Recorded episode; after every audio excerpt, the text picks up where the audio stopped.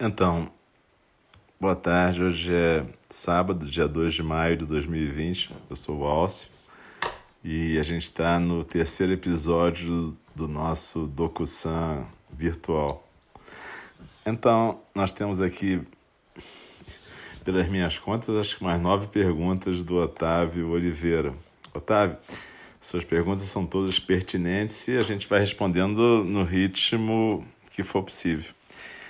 A gente vai ter postagens diárias aqui no DocuSam Virtual nos seus domingos. Então, de segunda a sábado, beleza? Essa é a terceira. E a gente vai começar com a sua primeira pergunta aqui, que é: é necessário ser um praticante veterano para compartilhar o Dharma com amigos, parentes e pessoas queridas?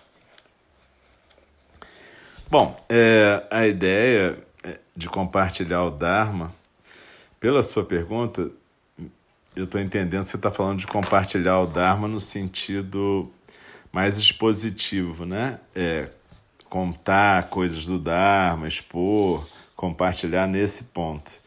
Então, se você for pensar do ponto de vista assim mais acadêmico de compartilhar o Dharma, realmente, quanto mais experiência você tiver, melhor você vai poder compartilhar. E na verdade, o, o Buda Shakyamuni, né, ele só começou a compartilhar o Dharma depois que ele já estava praticando pelo menos há seis anos, segundo a maioria dos relatos, né? Então, a questão aí, esse tipo de compartilhar que você está falando requer uma certa experiência, sim, se você pensar em uma coisa assim mais acadêmica, como eu disse.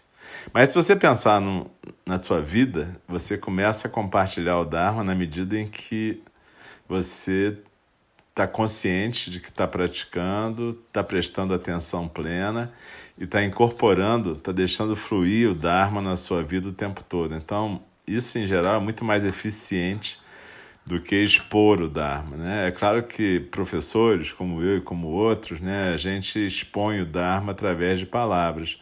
Mas para nós também é mais importante você ver o que a gente faz na vida da gente, como é que a gente age, do que propriamente o que a gente fala é, esse, essa forma de compartilhar o Dharma, o Dharma que é vivido, é a mais eficiente de todas. E, na verdade, é aquela que cala fundo em quem está em volta. Independente de você falar que aquilo é o Dharma ou precisar falar qualquer coisa, né? Então, na verdade, nesse sentido, não precisa ser veterano. Qualquer pessoa que está praticando o Dharma está compartilhando.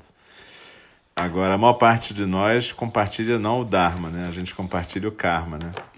Ou seja, a gente tem nossas neuroses, nossas maluquices, em geral a gente não está prestando atenção plena e o que a gente está compartilhando normalmente é o nosso karma e não o nosso Dharma.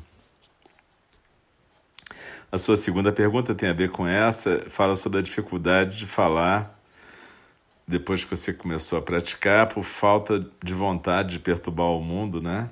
Por um lado, também por falta de vocabulário adequado. E é, você pergunta sobre isso, né? Se isso é normal para os praticantes. E isso tem a ver com aquela primeira, com a primeira pergunta também, né? Na verdade, é, a gente perde um pouco a vontade de falar sim, porque a gente percebe primeiro que muita coisa que a gente fala é bobagem, né? É fala irrelevante. E quando eu falo aqui irrelevante, não quer dizer brincadeiras ou piadas, porque essa fala não é irrelevante. Essa fala traz alegria, pode trazer consolo, muita coisa. O que eu estou chamando de fala irrelevante é aquela fala que é só para preencher o vazio do silêncio quando ele é vivenciado como angústia. Então, se o sujeito está praticando, provavelmente ele começa a querer falar menos, porque ele começa a recorrer menos a esse tipo de defesa, né? Também é verdade que quando a gente começa a praticar, a gente percebe que o vocabulário anterior da gente não é tão adequado.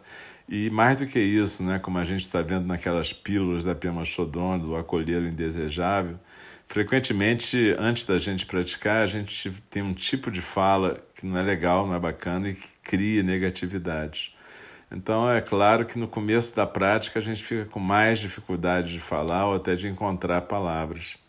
E isso tem a ver com a sua terceira pergunta, que é a que tem a ver com como é que você constrói uma narrativa para incluir as quatro nobres tarefas, a questão do sofrimento, da cessação, aquilo tudo que é mais ou menos a doutrina budista.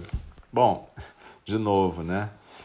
É, se você quiser realmente construir uma narrativa sobre isso, isso vai querer dizer que você provavelmente quer se tornar um professor de alguma forma. E aí o jeito de fazer isso é estudar bastante, praticar bastante, corporificar o Dharma na sua vida para depois você poder ter um discurso sobre aquilo que você pratica, construir essa narrativa. O ego da gente é uma narrativa, né? O ego da gente, ele é uma narrativa histórica e a gente se pretende uma unidade no tempo linear, né? Mas de novo, construir uma narrativa sobre o Dharma talvez seja menos importante do que permitir que a sua vida seja uma corporificação do Dharma. Isso aqui é realmente importante. Isso está nos quatro votos do Bodhisattva, né? Você deve ter ouvido algumas vezes já por aí nos áudios que tem a ver com isso, né? O último voto é aquele que fala que o caminho do Dharma é insuperável, mas eu faço o voto de corporificá-lo. Isso é o mais importante para nós. E com essas três perguntas do Otávio Oliveira, a quem eu agradeço, não só essas três, mas todas as outras, a gente hoje vai ficar por aqui.